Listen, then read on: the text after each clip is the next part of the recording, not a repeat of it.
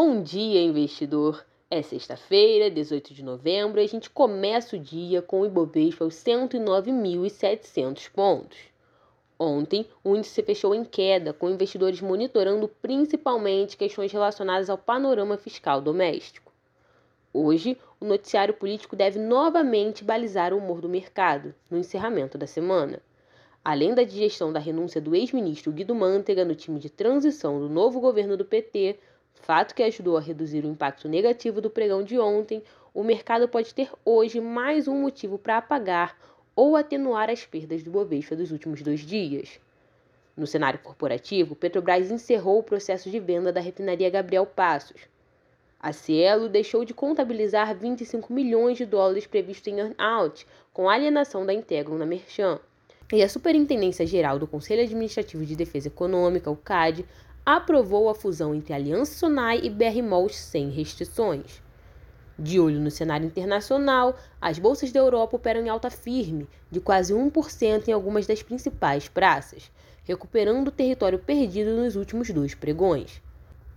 O movimento ocorre apesar da postura dura de dirigentes dos bancos centrais dos Estados Unidos e da zona do euro. Mais cedo, a presidente do BCE, Christine Lagarde, reiterou o compromisso com mais aperto monetário e sugeriu que o juro pode subir a patamar restritivo no bloco. No Reino Unido, as vendas no varejo tiveram expansão de 0,6% em outubro ante setembro. O resultado ficou um pouco abaixo da estimativa de analistas consultados pelo The Wall Street Journal, que previam alta de 0,7% no período. Nos Estados Unidos, os futuros de Nova York passaram a subir após abrirem em queda, com o mercado mais propenso à tomada de risco após as primeiras horas de sessão. O movimento ocorre após um dia de perdas entre ações do mundo todo, sob temores de desaceleração da economia global e o aperto monetário de bancos centrais. A agenda internacional hoje conta com o discurso de abertura da presidente do Fed de Boston, no Congresso Bancário Europeu em Frankfurt, às 10h40 da manhã além da divulgação de mais um dado no mercado imobiliário dos Estados Unidos. Por aqui, a agenda traz a participação do presidente do Banco Central, Roberto Campos Neto, em evento da agência Bloomberg, às 10 horas da manhã. No exterior, o presidente eleito Luiz Inácio Lula da Silva prossegue na COP27, no Egito, e deve embarcar ainda hoje para Portugal, onde terá reuniões com o primeiro-ministro Antônio Costa e o presidente Marcelo Rebelo de Souza.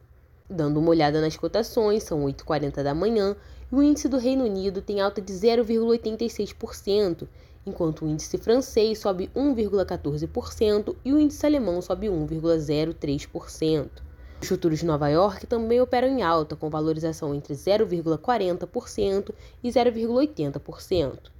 Já o VIX, também conhecido como índice do medo, tem queda de 0,35%.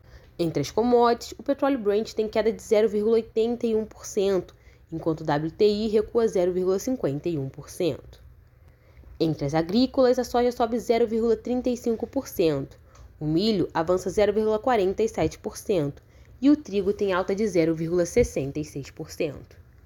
Quanto aos criptoativos, o Bitcoin sobe 0,93%, enquanto o Ethereum avança 1,25%.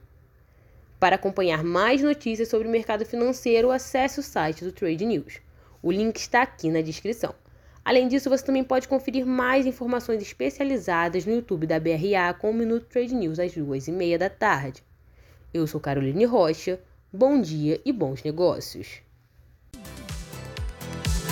O Bom Dia Investidor é uma produção da Assessoria de Investimentos BRA, eleita melhor assessoria ao trader online. Com a BRA você tem suporte imediato, consultoria especializada e plataformas gratuitas.